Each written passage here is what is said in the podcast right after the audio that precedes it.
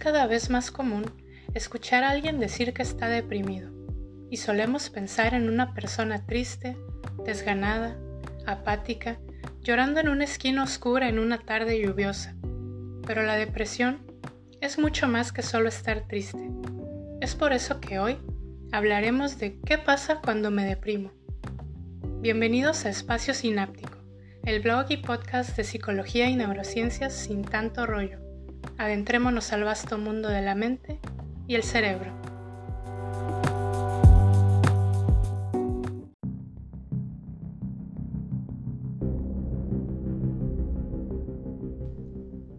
De acuerdo con estimaciones de la Organización Mundial de la Salud, 5% de los adultos padecen depresión, y eso sin contemplar que también hay adolescentes, niños y ancianos deprimidos. El término depresión se utiliza para referirse a cualquiera de los trastornos depresivos que de acuerdo con el Manual Diagnóstico y Estadístico de los Trastornos Mentales, el DSM-5, se clasifican según los síntomas específicos en los siguientes. Trastorno depresivo mayor, que es el que comúnmente llamamos solo depresión. Trastorno depresivo persistente o distimia, otro trastorno depresivo especificado o no especificado. También pueden ser clasificados por etiología, en trastorno disfórico premenstrual, trastorno depresivo debido a otra enfermedad, trastorno depresivo inducido por sustancias o fármacos. La depresión puede presentarse a cualquier edad, siendo más frecuente en mujeres, aunque es posible pensar en un infradiagnóstico en los hombres, debido al gran estigma cultural y social que vincula los estados de ánimo depresivos a la debilidad. Este trastorno suele desarrollarse con más frecuencia a mediados de la adolescencia, aunque también en personas entre 30 y 40 años de edad. La depresión casi siempre se acompaña, en mayor o menor medida, de una pérdida del interés y del placer. Ya no se tiene el mismo interés por los pasatiempos y se disfruta menos del ocio. Estos síntomas, por desgracia, suelen entenderse por familiares de forma equivocada, llegando a pensar que no se hace esfuerzo suficiente por estar bien y que voluntariamente abandona sus actividades, lo cual no es para nada así. Es importante explicar a las familias y amigos que en la depresión la energía y la capacidad de experimentar placer están disminuidas, por lo que esos cambios son comprensibles. De acuerdo con el DSM-5, la depresión se caracteriza por la presencia de al menos cinco de los síntomas siguientes simultáneos durante un periodo de dos semanas y representan un cambio del funcionamiento previo siendo al menos uno de los síntomas el estado de ánimo deprimido o la pérdida de interés o de placer. Veamos los nueve síntomas que considera el manual.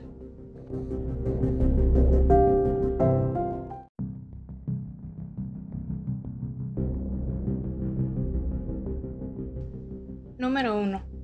Estado de ánimo deprimido.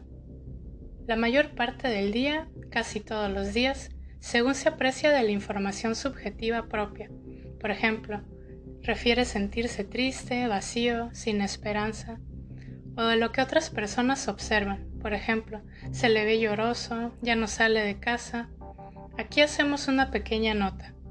En niños y adolescentes el estado de ánimo puede volverse más irritable. Número 2. Disminución importante del interés o el placer por todas o casi todas las actividades, la mayor parte del día, casi todos los días, de acuerdo a la información subjetiva o de la observación de los demás. Número 3. Pérdida importante de peso sin hacer dieta o aumento de peso. Por ejemplo, una modificación de más de 5% del peso corporal en un mes. Para ponerlo en perspectiva, para una persona de unos 80 kilos, aumentar o perder 4 kilos sin hacer dieta especial o ejercicio. Otra pequeña nota. En los niños puede haber dificultades para el aumento al peso esperado. Síntoma número 4. Insomnio o hipersomnia casi todos los días. es decir, no puede dormir o duerme demasiado, cualquiera de los dos extremos. Agitación o retraso psicomotor casi todos los días, observable por parte de otros, no simplemente la sensación subjetiva de inquietud o de enlentecimiento. Número 6. Fatiga o pérdida de energía casi todos los días. Número 7. Sentimiento de inutilidad o culpabilidad excesiva o inapropiada, que puede llegar a ser delirante casi todos los días, no simplemente el autorreproche o culpa por estar enfermo. Disminución de la capacidad para pensar o concentrarse, o para tomar decisiones casi todos los días, ya sea evidente para sí mismo o para los demás. Aquí es donde encendemos verdaderamente todas las alertas. Síntoma número 9. Pensamientos de muerte recurrentes. No solo miedo a morir, sino ideas suicidas recurrentes. Puede ser que no tenga un plan determinado. Incluso también contempla los intentos de suicidio o planes específicos para llevar a cabo ese acto. Todos estos síntomas causan malestar clínicamente significativo o deterioro en lo social, laboral o en otras áreas importantes del funcionamiento, y no se pueden explicar por efectos fisiológicos de sustancias o afecciones médicas.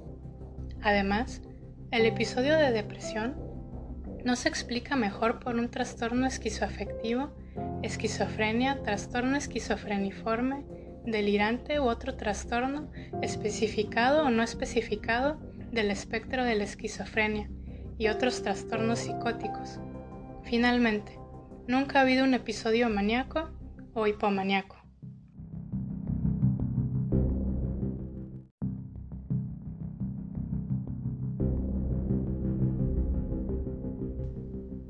Ya podemos ver que la depresión no es solo estar triste, es un padecimiento serio y extenso.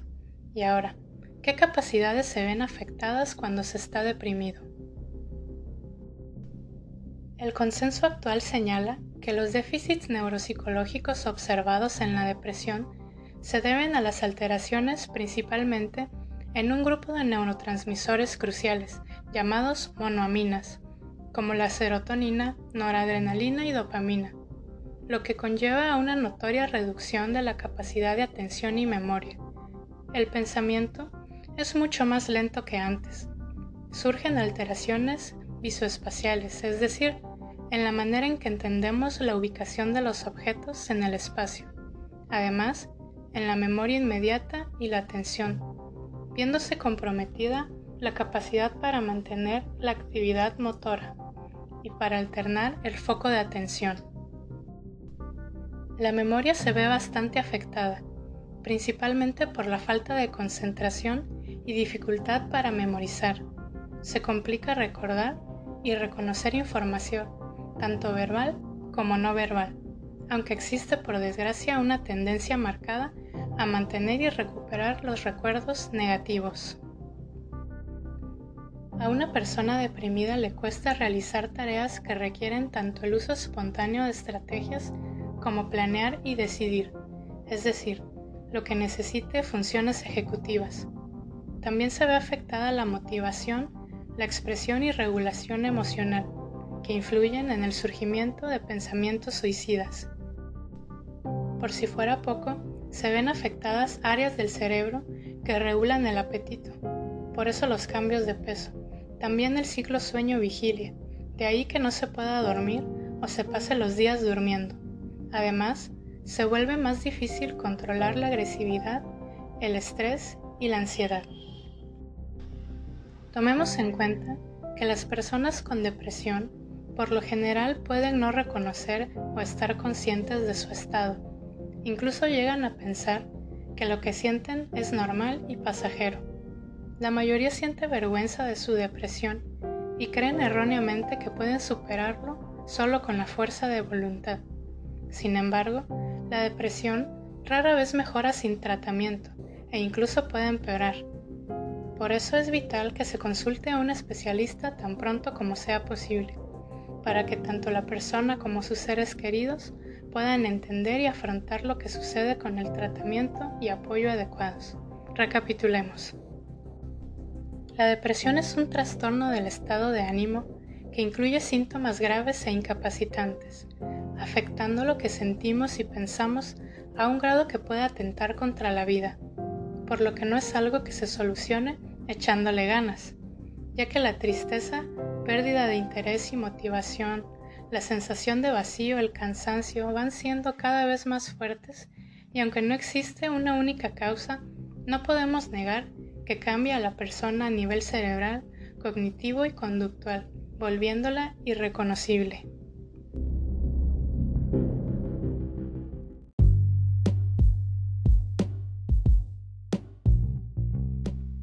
Hasta aquí el tema de la depresión. Si quieres enterarte de más, en el enlace del blog dejaré las referencias que utilicé y otras lecturas interesantes. Date una vuelta en mi espacio sináptico.blogspot.com, espacio sináptico en Tumblr, Facebook, Pinterest y arroba es sináptico en Twitter. Nos leemos y escuchamos pronto. Hasta la próxima.